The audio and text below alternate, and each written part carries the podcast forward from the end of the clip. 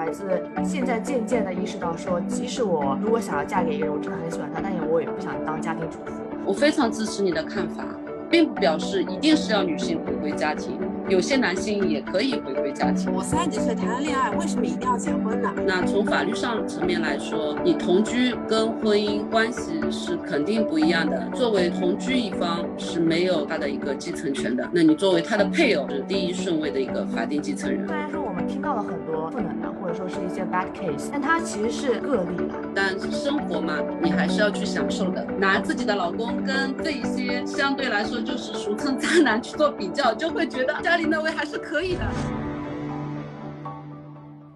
Hello，大家好，欢迎回到北美军视角，我是坐标上海的 Brenda，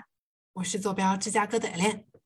那在上一期的节目里面啊，我们跟君兰律师事务所的陈律师聊了很多，就是你在结婚前啊、结婚后啊，跟财产相关的一些保护的呃，应该做的一些行为。那其实也我们也聊到了，就是离婚冷静期这个概念。那陈律师也 也说了嘛，就是呃，离婚冷静期它可可能只是把我们这个本来在法庭上要裁决的那那一段时间给前置到了在那个民事啊民政局。啊的这段时间，嗯，对对对，那其实那关于离婚之后到底应该怎么做，其实我们也非常想要了解。叶蕾，你呢？对，而且感觉这是一个非常沉重的话题啊。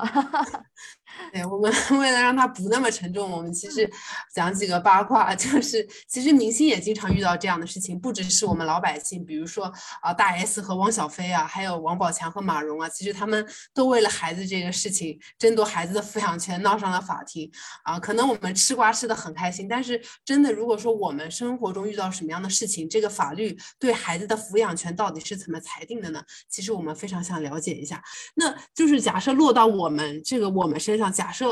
我和 Brenda 以后生了个孩子，然后不幸我这个要离婚了，这个孩子的抚养权会是怎么样的分配呢？在法律上，简单的来说，我们目前来考虑孩子抚养权的时候，首先法律上明确规定的是考虑年龄。那么时间当中，年龄因为是区分了三个阶段，两岁以下的，我们原则上是跟随。呃，母亲共同生活，两岁到八岁，那么是由法院权衡呃爸爸妈妈他的一个抚养能力、经济能力等等情况来判定孩子跟谁抚养。那么八周岁以上，除了考虑父母的抚养能力之外，有可能还要尊重孩子的这样子一个意愿。所以年龄这一块是首要我们来判断的一个标准。那么。其次呢，其实目前我们在司法实践当中，法院比较注重的是孩子的一个环境的稳定性。所以你还记得我前面讲到，如果说假设要离婚要分居这种情况，你有孩子的话怎么做？你又想要今后孩子跟着你的话，那我们通常是建议把孩子带在身边。这个条件是目前在法院。审理孩子的抚养权的时候，比较注重的一个点，啊，那其实在中国，呃，监护跟抚养其实是分离的，监护权父母不会因为离婚就丧失了监护权，监护权是一直在的。那么我们在法律文书当中也从来没有看到过抚养权三个字，其实我们这个抚养权在法律当中表述的是叫直接抚养。也就是说，孩子今后是跟谁共同生活的？那假使真的是父母双方都很想要跟孩子一起共同生活，法法律上面，我们民法典司法解释，呃，婚姻家庭编的司法解释当中也有明确规定，如果父母都同意的，呃，而且是有利于孩子的话，也是可以轮流抚养。这个轮流抚养其实本质上就相当于回归到呃一个共同抚养的一个状态。那比方说，一个学期你是跟妈妈共同生活的，另一个学期是跟爸爸共同生活的，那么就达到了这样子一个既有父母呃父亲共同生活长时间的这样子一个标准，又达到了跟母亲共同生活的这样子一个标准。啊，其实很多家长想去争这个抚养权，更担心的是探望得不到实现。嗯，啊，尤其是孩子大了，你要经常周末要上培训班啊或者怎么样啊。你即使约定了探望，有的时候也不一定看得到孩子，所以就会引发很多的一些矛盾啊。但是其实对孩子来说，父母愿意来争取孩子抚养权，这个孩子还算幸运的。我们也会经常碰到两个孩，两父母双方都不想要孩子抚养权的，这种才是真正伤孩子的这种家庭。嗯嗯。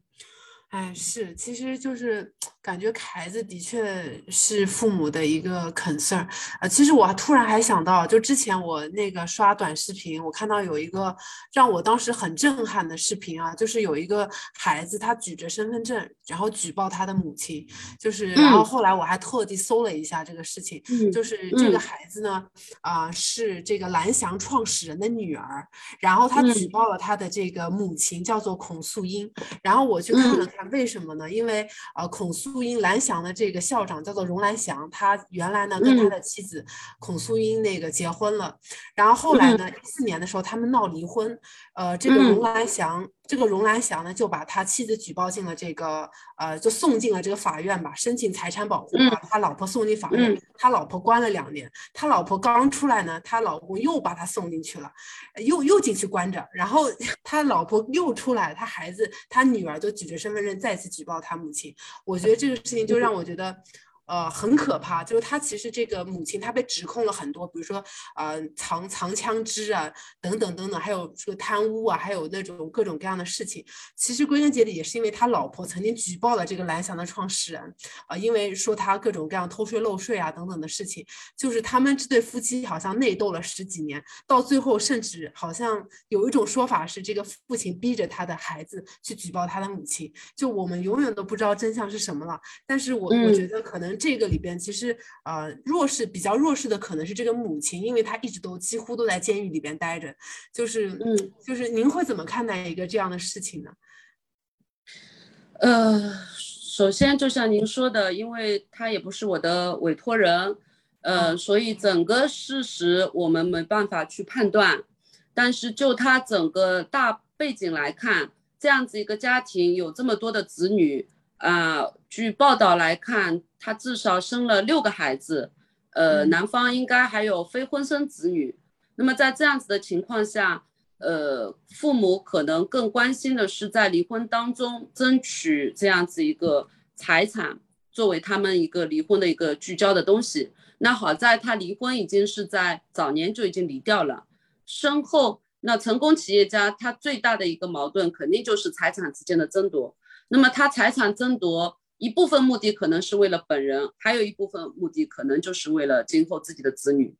那我如果说，呃，就我个人来判断的话，很有可能都是因为利益关系造成的。那如果他们这些子女目前看报道出来，应该都已经是成年的状态。那成年以后可能就不涉及抚养权的问题，但是可能将来会涉及到遗产继承的问题。啊，那。父母有这么多子女在的情况下，有的时候利利益这一块就会成为一个焦点。嗯，如果说你站在现在目前判断下来，母亲之前做了相应的违法的事宜，据报道来看，她是出售了已经被查封的夫妻财产，那这个行为肯定是涉及触犯刑事法律，所以才会呃有这个入刑的情况。啊，而且听说这些子女当初也是希望帮助弱势的母亲，所以被父亲共同的嗯举报，一起入刑。那这种情况其实归根结底还是利益的一个争夺问题。嗯啊，了解。嗯，对，这个其实让我就讲到那个成功企业家的离婚案，我就想到了就是前两年很火的那个当当网。啊，李国庆和俞渝他们那个离婚闹得沸沸扬扬嘛，全国人民都知道。就陈老师，您可能也听过，就是当时呃，先是那个，我记得是李国庆把他老婆赶出了他们一起那个创立的当当网，然后是他在一个采访里面就是控诉他老婆有多么多么不好，还扔了个杯子，反正就特别的呃，怎么说呢，夸张的就在那边描述说自己老婆不好啊，怎样怎样怎样的，对。然后这个事情我后来其实没有 follow，但是我前两天去查了一下他最新的进展，说是呃可能在去年的时候，呃其实已经有了那个民事裁定了，关于他们两个的关系，他们有没有离婚我不知道，但是有说就禁止那个李国庆这个男方再去跟踪或者说尾随接触女方，然后以及说他不能再去殴打女方这样的一个情况。但是这样的这样的案子在您看来是一个比较常见的吗？可能只是因为他们是呃名人或者他们是企业家，所以被公众看见了。但是在我们的现实生活当中，是不是有比较多这样的一些案例呢？呃，现实生活中确实也是经常性会发生的，呃，尤其是这些成功企业家，因为成功企业家他们经常会涉及的一个财产纠纷当中比较复杂的一个点就是股权的一个纠纷。那么这个股权啊，尤其是有限责任公司，它有人和性在那里。那通常来说，企业家出现在我们眼前的都是男性。啊，也是实际掌控公司经营的人。那像当当网当时鱼鱼做的比较成功的一件事情，就是夺回了经营管理权，这也是为他今后处理夫妻这个呃财产是非常有利的一个方面。那假使我们呃男方掌控了一家企业，即使你女方今后以夫妻财产的名义、共有的名义获得了一半股权。但这家公司在他经营期间已经挖空的情况下，这个股权其实是形同虚设的。所以鱼鱼做的比较对的一件事情，就是他拿到了这样子一个经营权，这是在分割呃相当于呃公司股权当中最重要的一个环节，他做到了啊。呃，那我们平时如果是碰到你上市公司的这样子一个夫妻离婚，也是这样，担心什么？担心。呃，你我不知道你们有没有听说过一个土豆条款？没有，那是啥？没有，也是也是这种呃即将上市的公司夫妻闹离婚，嗯，因为股权当中包含了隐含了妻子的那一部分，那一旦如果是在你上市过过过程当中夫妻离婚申请财产保全，你这些股权就动不了，最终就是很难上市，所以就出现了这样子一个。呃，相应的一个条款，今后在股东决议会上会有约定，你的这个股权只是呃这个经营权或者里面的这样子一个所包含的权益是对妻子是排外的，类似这样子条款就要在经营当中做出约定。嗯，啊，所以在就就是会在最开始就是你的确有股权，但是你动不了。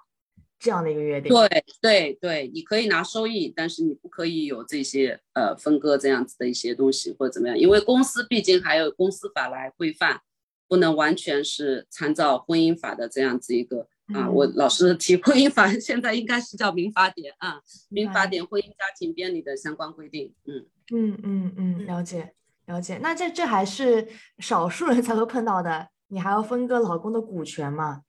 对对，因为像这种家庭比较重大的资产，肯定还是公司资产。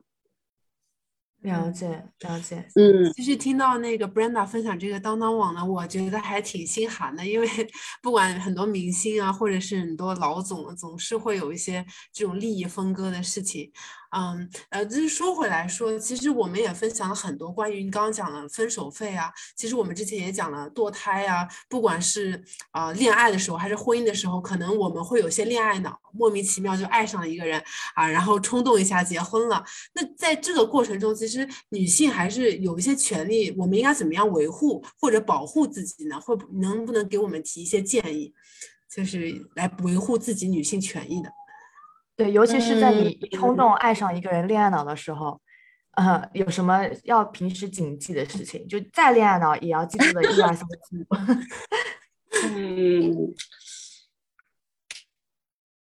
恋爱脑，我们这边通常给未婚女性，尤其是比较独立的女性，呃，会做一些建议啊。呃，你在结婚之前，如果说资产悬殊，或者说正好是碰到俗称的。凤凰男之类的，那你肯定是要保护好你的资产啊，婚前协议肯定是免不了的，啊，最好是起草好，把你父母给到你的，或者约定好今后，因为通常有些女性可能自己还没有积累一定的财富，但是父母将来会给到你很多的财富，那么你可以提前约定好，将来你接受的父母给予的这些赠与都是给到我个人的，啊，跟夫妻财产没有关系，啊。第二，你如果说恋爱的时候，男方在追你的当中会给你很多东西，那这些东西有可能，也许分手的时候就有可能会被要回去，对吧？那么这个时候，第一，房子也好。车子也好，肯定首先肯定是要登记在你的名下啊。呃，第三，微信啊、短信啊这些过程当中，可以有意无意的确认一下这些东西的归属啊。你 要明确，你这个是无条件赠予给我的吗？啊，不是以 呃结婚为目的的。要说的这么直接吗？以后送礼物都要写一个这种 这种说明啊。大家有意无意的要去做做到这些东西啊。因为有有很多男性确实是你追你的时候对你百依百顺，要想跟你分手的时候，有可能就是就就是会有一些陷阱，包括他有可能就会发函过来，律师函一份过来说，啊，我之前给到你的东西，请你还给我。如果你傻乎乎的说，啊，我之前都已经还了你部分了，或者怎么样，那这些倒过来会成为他的证据啊。你的回应肯定不能这样子去回应，你要明确告诉他，这个是你以前赠送给我的。啊，你没有权利要回啊，所以你要么就不要理睬，要理睬就要说对自己有利的话，而不要成为对方的一些证词。嗯，嗯嗯，然后如果说 听陈律陈听陈律师的讲述，我已经能够想象到一二三四五六个 case 它发生。对对，我们确实会经常挺觉得女性一。碰到渣男的几率确实是会比较大啊，尤其是我们一旦能找到我们了，那就是婚姻当中肯定是出现了问题。尤其是呃，有些女性还基于自己的身份地位，平时还不想把家丑外扬，其实是很被动的啊。啊，长期遭受家庭暴力，但是又不愿意外外传，最终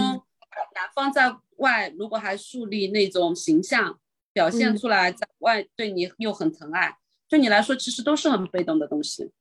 啊，自己一旦遭受了不利的东西，肯定是第一时间要报警。嗯，其实我们说回来，如果说我恋爱或恋爱的时候意外怀孕了，或者我婚姻结婚了之后，我不想这个生，就是要这个孩子，但是我还是怀上了，呃，你会有什么样的建议给到大家吗？因为其实我们一开始也讲了美国的堕胎法，就是那如果说呃在恋爱中我们现在呃怀上了，或者结婚没呃婚前怀上或者婚后怀上了，你有你有没有什么样的建议能给到大家的呢？或者你会怎么看待这个事？你婚前怀上，我觉得你如果没有想好要跟这个人结成夫妻的话，那肯定是要遵从自己内心的意愿，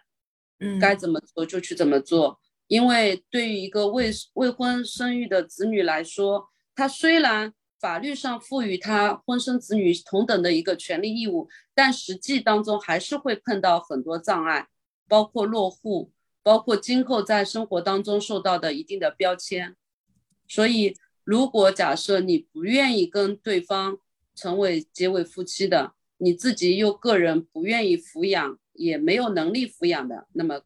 肯定是选择。终止妊娠可能更适合你自己。那么婚后一样，在结婚夫妻共同婚姻生活当中，你们还没有做好这个打算，因为我们中国其实没有这一块的一个对生育这一块还是相对自由的啊。尤其我们民法典司法解释也是明确规定的，呃，妻子如果没有经过丈夫的同意终止妊娠，她不能作为一个过错被索赔啊。过错当中不符合这一条，但是男方可以基于这一条提起离婚，认为你没有尊重，对吧？这个是感情破裂的一个缘由而已。所以在我们中国的法律规定当中，是对生育相对还是来说比较自由的。主要大家还是要考虑一下生育是不是适合自己。嗯嗯，好呀，听到这么说，安心了一些。放心，在中国，其实我觉得这几年，呃，我们女性除去女权的这种说法，其实在国内对中国女性的保护还是非常非常好的啊，至少我们生活在上海是感觉到对女性的一些尊重的。那包括很早就有女性权益保障法啊，其实劳动法里面、婚姻法里面、继承法里面，包括呃最终的兜底条款刑法，都是有很多对女性保护的这样子一些条款存在的。嗯嗯。对，其实我还有最后一趴大概的问题，就是关于呃，就是在感情当中的弱势和强势吧。这可能就是只是也也脱离了法律本身，因为呃，很多女孩子现在渐渐的意识到说，即使我呃可能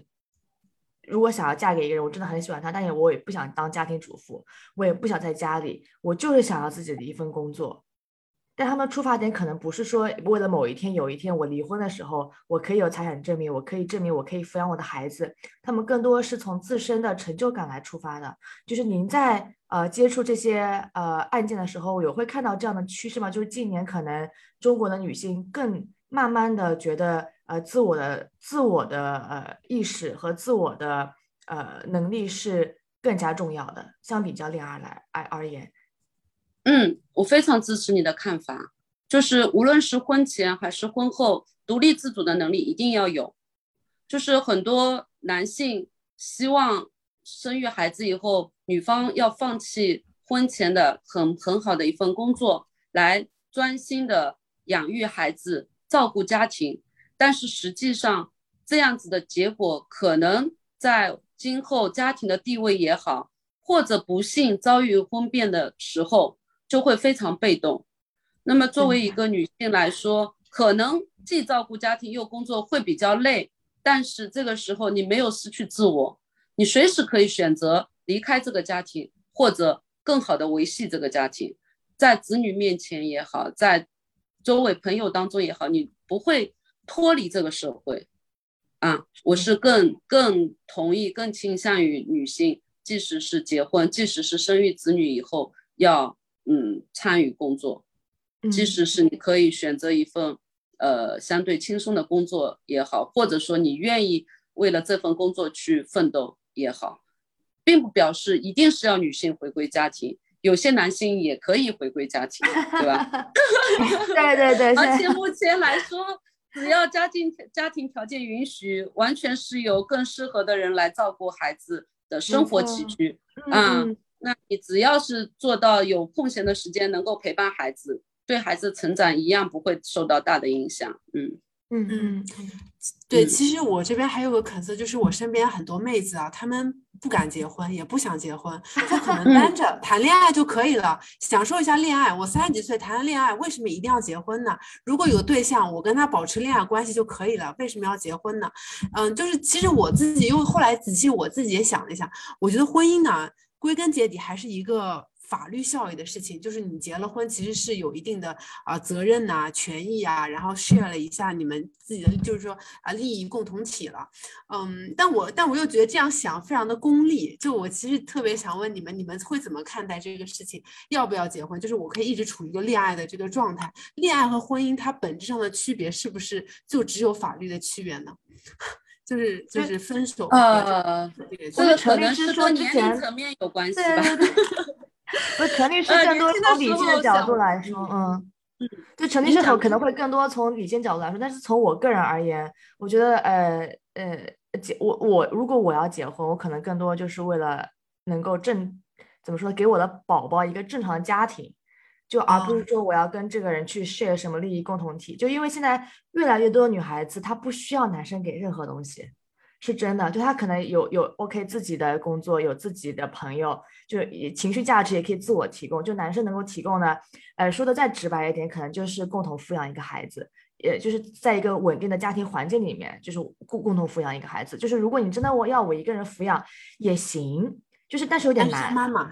对对对，但是有点难，就是我不是很想让我的孩子背上这样的标签，就像刚才陈律师说的那样，啊，就如果说哪一天要结婚了，可能更多的是因为我要抚养下一代，而不是说我真的有多想跟这个人一辈子走，因为呃，我不知道现在是不是有更多女性像我这样的观点，就是我觉得没有一辈子的事情，就是就是你的承诺不太可能是一辈子的。对，我也这么觉得。对对，就是你没有必要把自己绑在这样呃枷锁里面。我我我不觉得我自己也会一辈子的怎么怎么样一个人，所以何必要求别人这样对我？我可能是这样的一个想法，但陈律师一定会有更加成熟的观点。对，从法律上会怎么看待这个问题呢？嗯，我觉得情感上来说呢，结婚是顺理成章的事情啊。遇到了一生对的人，想要一个呃负责任的一个态度啊，这个是我我们选择结婚的一个理由。那么孩子肯定是一方面，另外一个一个稳定的家庭也是一方面。那从法律上层面来说，你同居跟婚姻。关系是肯定不一样的，最明显的表现在，假使对方不幸去世，那么你作为同居一方是没有得到他的一个继承权的，那你作为他的配偶，肯定就是第一顺位的一个法定继承人啊，这个就是一个非常明确的一个现象。第二个，你关于生育孩子，你假使是单亲家庭的孩子，你要，嗯。跟另一方共同养育了一个孩子，但是这个孩子有可能是一个争议的一个方面，那你有可能不首先都都要明确孩子的一个抚养权，有可能不经意之间某一个人就会跳出来来跟你去争这个孩子啊。另外，嗯，就这个孩子本身来说，在社会当中也会形成一定的呃异样感吧。可能就是我们通常说的会被贴上一些标签，那这个东西虽然现在未婚生育的情况也比较普遍啊，但总的来说还是更希望呃能获得父或母共同的一个关爱。那即使离婚了，我们很多离婚的家庭也是呃感情归感情，财产归财产，尽可能的不去打搅，不去影响孩子的这样子一个利益。那你如果说选择未婚生育的话，你才源头上已经打破了这样子一个平衡了啊，嗯。嗯，当然每个人都有自己的想法，可能我自己身边也有朋友到了一定年龄，觉得好像也一直碰不到合适的人，那自己活着，呃，单身过也也不错的，也有，这可能跟每个人也是不一样啊。哎，今天其实我觉得这个话题聊的还挺认深入的，不仅聊了这个啊蓝翔创始人，还有当当网这个高管夫妻之间的各种案子，同时其实陈律师也给到了我们很多这个建议啊，怎么样维护自己的权利，并且还。聊了作为这个独立女性的话题，恋爱和婚姻之间的这样的一个权衡吧，或者是嗯，我们自己分享一下我们自己的思考，其实我觉得还挺有意思的。那节目的最后啊，陈律师。和 Brenda 有什么想跟我们分享的吗？先听陈律师说。啊，我觉得，嗯，你们两位都年轻人，所以就我过来人的想法来说，大家还是要尽情的享受爱情，享受婚姻，不要受到这些新闻的一个影响，因为爱情和婚姻其实本质上还是非常美好的啊，用心的去体会，嗯。嗯。红心燃起了 热，我我我这个笑完全是因为呃，我很想体会，但我没有办法体会到，就是肯定可以碰到的，对，让我一起体会这个快乐，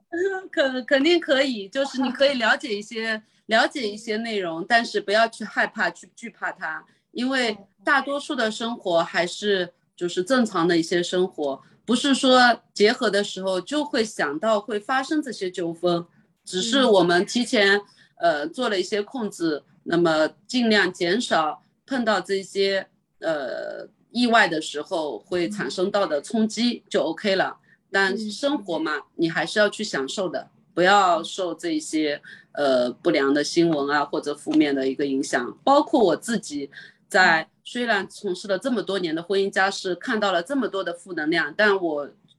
尽可能去享受正面的，因为我会拿自己的老公跟这一些相对来说就是俗称渣男去做比较，就会觉得，哎呀，其实家里那位还是可以的，这些缺点我还是可以容忍的，真的就是这么回事。嗯嗯嗯，没错，这个呃，的确就是虽然说我们听到了很多呃所谓的负能量，或者说是一些 bad case。但它其实是还是个例啦，还是个例。对，对。但是只不过说了解这些东西可以让我心里有个底线，我知道如果真的万一万一万一发生事情，我应该怎么做。但是我不应该因为知道它可能会发生，那万分之一会发生，我就去拒绝，我去避免啊，去享受我应该享受的东西。那那的确就是，我的确之前很恐婚，陈律师，说实话，因为 看太多东西，哎呀，为什么我不要这样？但就像我们说。它会存在，就是你可能就是走在路上会被车撞啊，你不走路了吗？不会啊，就你可能还是会走路，你还是会去体验。但只不过说，我现在知道，如果车开过来的话，我应该怎么去躲避了。没错，嗯嗯，知道方法就可以了。嗯，没错没错没错。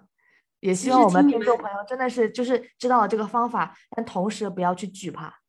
对，其实我听你们俩聊，我其实特别羡慕陈律师的状态，因为他本身是一个啊民事法，就是专门搞，就是专门处理这些婚啊婚恋相关的这个 case，肯定见了非常多，呃，让人家让我们会很心痛，或者是嗯这些这些纠纠葛可能是千千错百结的这些事情，但是我觉得听出来陈律师还是依然很热爱自己的家庭，还是非常热爱自己的生活的。所以我觉得也希望说，听到我们节目的朋友还能够啊享受生活，享受当下。也希望正在收听生活的您能够度过愉快的一天。那这期呢，我们节目就到这里结束了。如果喜欢我们的栏目，可以订阅或者分享。我们下期再见，拜拜，再见。